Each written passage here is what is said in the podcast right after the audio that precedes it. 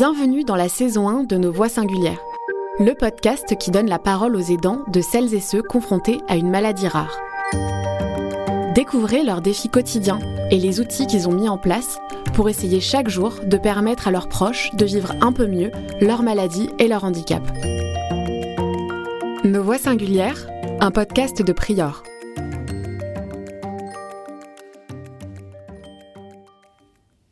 Dans ce quatrième épisode de Nos Voix Singulières, Pauline. Déjà, je m'organise vraiment euh, comme je veux. J'ai du temps pour travailler, on a du temps pour l'accompagner. Thomas. Il y a quelqu'un qui m'avait posé la question euh, combien de temps ça te prend? Et Je lui dis je sais pas, mais si tu te poses la question, le fais pas en fait. Et Isabelle. Moi, je sais que je suis très hyperactive et que si je ne fais pas, euh, bah, le jour où je ferai plus, c'est que c'est que vraiment j'irai pas bien. Nous parlent de leur rythme de vie, de leurs projets et de leur organisation. Parce qu'être aidant demande du temps et beaucoup d'organisation, qu'ils ont tous une activité professionnelle et qu'ils sont parents avant tout, je leur ai demandé comment ils trouvaient le temps de tout faire. Bah oui. oui, oui. Et comment vous faites pour mener toutes ces activités? bah En fait, je pense que le secret, c'est que pour moi, l'association, c'est un plaisir en fait. C'est aussi la dynamique que, que je donne à, à, à l'asso. C'est quelque chose de positif.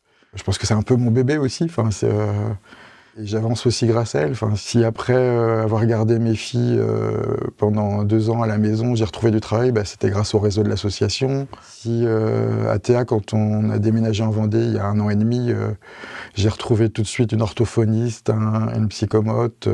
Au bout d'une semaine, elle avait une place en Ulysse. Et je suis à peu près sûr que c'est le réseau que j'avais créé en fait par l'association qui, qui a apporté ça. Pour moi, ouais, c'est je le, fais. Il y a, quelqu'un qui m'avait posé la question euh, combien de temps ça te prend? Parce que c'était une maman qui voulait créer son association. Et je lui dis je sais pas, mais si tu te poses la question, le fais pas en fait. Parce que euh, je je sais pas combien de temps ça me prend en fait.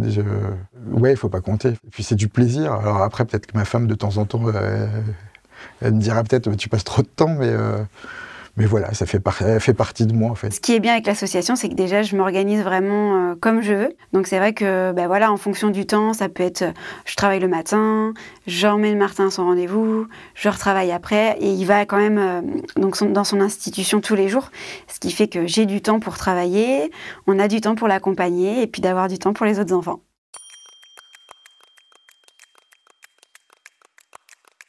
On démarre une nouvelle activité qui s'appelle le Bao Pao, qui est une activité musicale au service de tous, pour surtout les gens qui ont un grand manque d'autonomie.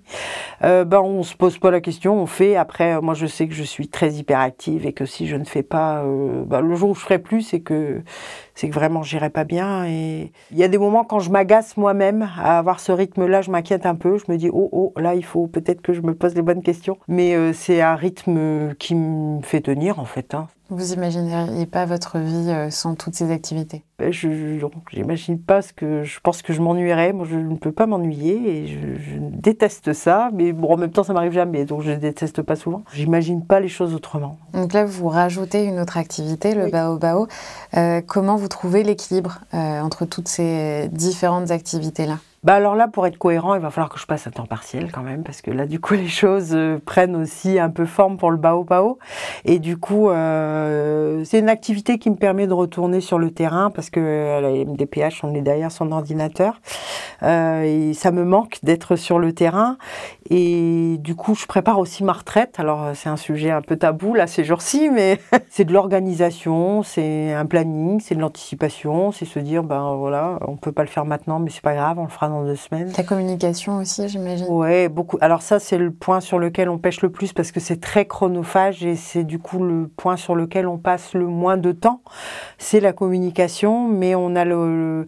enfin, on fait de, de, très belles rencontres aussi. C'est ça aussi, ce, ce, réseau. On se crée un réseau. On, on rencontre des gens avec les mêmes valeurs, les, la même façon de, de, de, ne pas voir les choses ou de voir les choses. Ça dépend dans, dans quel point on se situe. Et, et ça, c'est une force. Et ça, c'est ça nous booste en fait bah, Je pense que c'est que grâce à mon mari, parce qu'il est très présent et que sans lui, je pense que je ne ferais pas tout ça. Donc heureusement qu'il est là et, et on avance ensemble. Je sais pas. je, pense que ça s'est fait naturellement. Avec, euh, bah, on n'a pas le choix en fait. il y a des coûts euh, qui sont liés à la psychomotricité, enfin au psychomotricien, à l'éducatrice qu'elle a. Il, il, faut de l'argent pour vivre, mais comme tout le monde en fait. Donc on, bah, on, a cherché du boulot. quand on a, fait le pari en fait de, venir en Vendée et de venir sans boulot. Bah, ça m'a fait peur au début. et puis euh, j'ai des amis super qui m'ont poussé, qui m'ont dit mais si si vas-y. Et puis euh, bah, on a trouvé du boulot. On a des, besoins par rapport à Théa, bah, on les exprime et puis euh, ça passe ou ça casse. Et puis après, euh, je pense que si on sourit aux gens, les gens ils vous sourient. Donc euh, j'avance en souriant et, ça fonctionne. Alors justement, vous êtes, vous êtes arrivé en Vendée depuis peu. Est-ce que vous avez abordé votre statut d'aidant avec votre employeur? Est-ce que c'est quelque chose dont il faut parler? Euh, j'en ai parlé. Alors, je vois, il y a eu une différence entre moi et ma femme. Moi, j'en ai parlé. Ma femme n'en a pas parlé. Moi, j'en ai parlé parce que c'est peut-être au niveau de ma carrière. En fait, ma carrière, je l'ai, je l'ai fait en fonction de ma fille depuis 10 ans. En fait, j'ai arrêté de travailler pour elle. J'ai, euh, j'ai cherché un boulot dans dans l'administration bah, pour pas travailler le week-end parce que euh, avant j'étais ambulancier, je travaillais 12 heures par semaine, un week-end sur deux. Et euh, mes priorités ont changé en fait. C'était ma famille en premier et, le boulot après en fait. C'est secondaire. Pour moi, c'est même alimentaire en fait. Là, je suis euh, instructeur au droit des sols dans l'urbanisme. Ça n'a jamais été le but de ma vie en fait, mais, mais c'est un boulot sympa où, où je peux avoir du temps, où mes employeurs me laissent décaler ma, pause du midi pour que j'emmène ma fille à l'orthophoniste. Enfin, il y a, y a, des difficultés, mais c'est pas toujours facile, mais euh, la vie m'a appris qu'il y a toujours des solutions en fait, et, euh, c'est ce qui fait avancer en fait.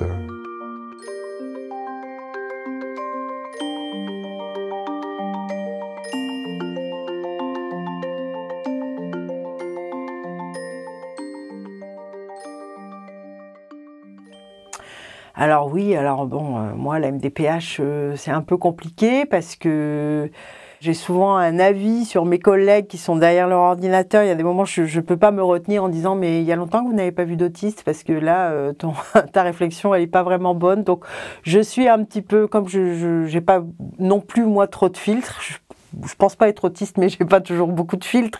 Il faut que je dise ce que je pense et du coup, euh, alors bon, euh, ça passe ou ça passe pas, mais en tout cas, euh, c'est des messages que je fais passer. Après, de façon globale, les gens sont bienveillants autour de moi et s'ils sont maladroits, c'est parce qu'ils connaissent pas, donc j'en tiens pas rigueur, mais mais c'est c'est pas toujours évident de. Enfin, je, je, je parle assez rarement de mon rôle d'aidant.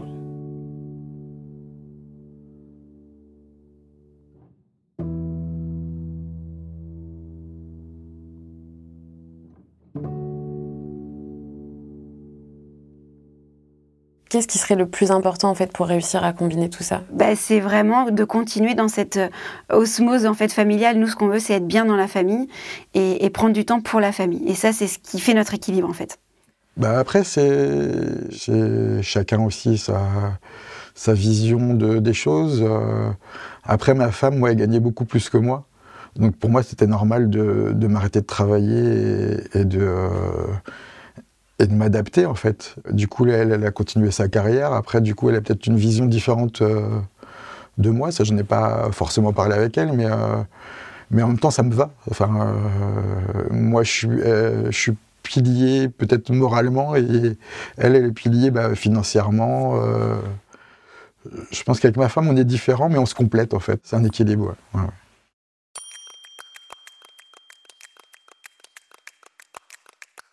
Est-ce que ça vous a euh, aidé euh, ou apporté de nouvelles compétences dans votre métier qui du coup euh, reste dans la sphère du handicap?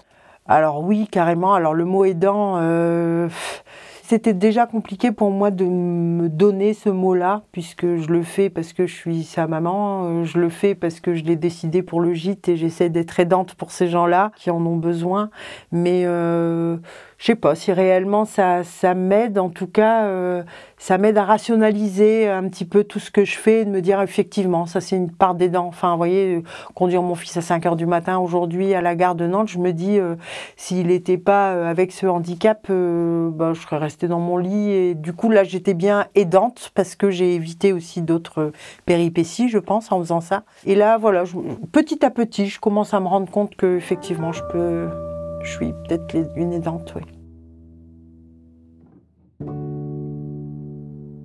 Comme le dit Isabelle, le terme d'aidant n'est pas toujours évident à accepter.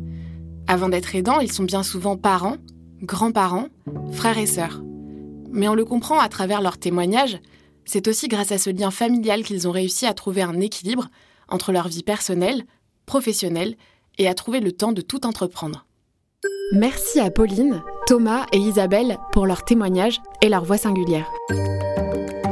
Ce podcast vous est proposé par Prior Pays de la Loire, la plateforme régionale d'information et d'orientation des maladies rares.